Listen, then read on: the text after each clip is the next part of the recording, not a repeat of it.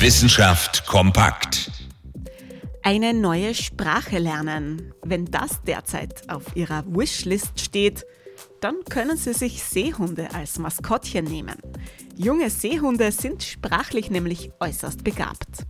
Zwar lernen sie nicht, sich mit Fischen, Quallen oder Delfinen zu unterhalten, aber sie können mit ihrer eigenen Sprache sehr kreativ umgehen, indem sie ihre Stimme höher oder tiefer machen. Das gelingt ihnen, weil sie die Stimmbänder gezielt steuern können. Was diese Fähigkeit den jungen Seehunden vermutlich bringt? Mit einer höheren Stimme erreichen sie zum Beispiel, dass ihre Mutter auf sie aufmerksam wird. Eine tiefere Stimme flößt dagegen Respekt ein. Kleine Trickser also, die jungen Seehunde. Durch die stimmlichen Veränderungen können sie vortäuschen, anders zu sein, als sie sind aber nur ein paar Wochen lang.